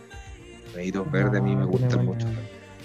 Buena, buena. Enanitos verdes, enani- enanitos verdes son, eh, es- son par- yo creo que una de las de los sueños que me quedó por cumplir es haber ido a un concierto de ellos. Y tuve muy cerca, pero no, no, no me dejaron ir, que fue una vez que fui a jugar a Mendoza, un, un torneo infantil, a los 16 años, y, y tocaban gratis en la Plaza San Martín en Mendoza. Y jugábamos el otro día, y no me dejaron ir. Era mi sueño ir a verlo. Después los vi aquí en el, después, le- después los vi en el Festival del pero estaban destruidos ya. Claro, ya. No, Venían de vuelta. oye, sí, ya están. Eran los ahora, viejitos verdes. Sí, ahí, ahí, bueno, por ahí me, me di la vuelta en los grupos, porque ya los solistas es otra cuestión, ahí más de gustos más raros, pero el, el Queen y, y los enanitos verdes por ahí ando dando vueltas. Buena. Muy bien. Y con esa. Soda, y soda. Y muy bien, porque con esa música, eh, este capítulo, este gran, gran capítulo va a estar musicalizado por Queen, Los Quimeros, Enanitos Verdes y Soda Stereo. Em, ya para ir finalizando y cerrando ahora sí, em, don Carlos, primero agradecerle enormemente porque de esta conversación en la que nosotros no nos conocíamos de antemano, creo yo que salimos como amigos y, felices de que así sea porque de verdad ha sido una conversación muy grata y muy agradable. Así que muchas gracias. Sí, bueno, yo agradecerle a usted, pues, a los dos. Eh, yo no sé si nos hemos visto en otras ocasiones. Yo de verdad que soy muy, muy mal fisonomista en términos de, rostro y, cara. Pero, pero a mí me pasa mucho que, conozco mucha gente a través de este, tipo de, a esta forma. Hoy día ya prácticamente nos tenemos que acostumbrar. Eh, y uno y, ustedes han hecho, me han hecho sentir bien cómodo. en, ese sentido me han permitido rememorar cuestiones que, que nunca hablo porque hoy día me desenvuelvo en un ámbito muy distinto al fútbol, entonces como que se me hace muy fácil también rememorarla y siempre cuando tengo este tipo de entrevistas y esta parte de la infidencia, eh, termino echando mucho de menos. No lo echo de menos cuando estoy en el otro ámbito, lo echo de menos cuando, lo cuando hablo de fútbol. Eh, y ahí después terminan esta entrevista y yo me quedo pensando, oye, si, me diera por volver a dirigir a ser o ser preparador físico como, como en algún momento lo soñé. Y después se me pasa. después, se me, pasa cuando veo, cuando veo lo inestable que es y que tiene otras cosas, otros sacrificios que son muy distintos al, al que hoy día podemos tener. Pero le agradezco mucho, de verdad que para uno eh, esto es un, un alimento eh, para el ego, eh, que obviamente los seres humanos no tenemos por qué desconocer lo que de repente nos hace muy bien sentirnos importantes en lo que hayamos hecho en la vida, eso no tenemos por qué no reconocerlo en alguna vez, pero siempre con los pies puestos en la tierra en términos de, que saber, de saber que tuve la fortuna de estar en, un, en el momento justo, a la hora justa, en una ciudad que hoy día me entrega todo, me, entrega, me entregó mi hijo, me entregó una vida laboral, y me entregó yo creo una, la alegría deportiva más importante que me ha tocado vivir, eh, no por lo que significa a nivel mundial, porque la Copa del Mundo es lo más importante o el torneo nacional es lo más importante, sino que por la trascendencia que comentamos durante la entrevista, lo que significó para el club. Eh, entonces eso a mí me deja, me deja el corazón lleno, siempre hablar de Curicó a mí es muy importante y lo voy a decir en todos lados que soy un adoptado, un hincha curicano por adopción, y eso no me lo va a cambiar nadie, aunque algunos digan lo contrario.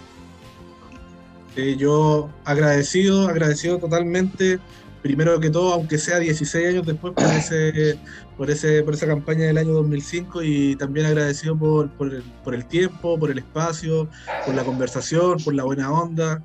Eh, de verdad, muy, muy, muy, muy grato todo lo que, lo que se conversó y se nos pasaron casi, casi dos horas hablando, así que eso también habla de, de, lo ameno que fue todo y, y de verdad eh, mucho éxito en todos los proyectos y, y, no, crack siempre dentro y fuera de la cancha por todo lo que, todo lo que comenta y, y bien, se merece todos los aplausos y todos los, todos los pídeme la luna de, de la barra.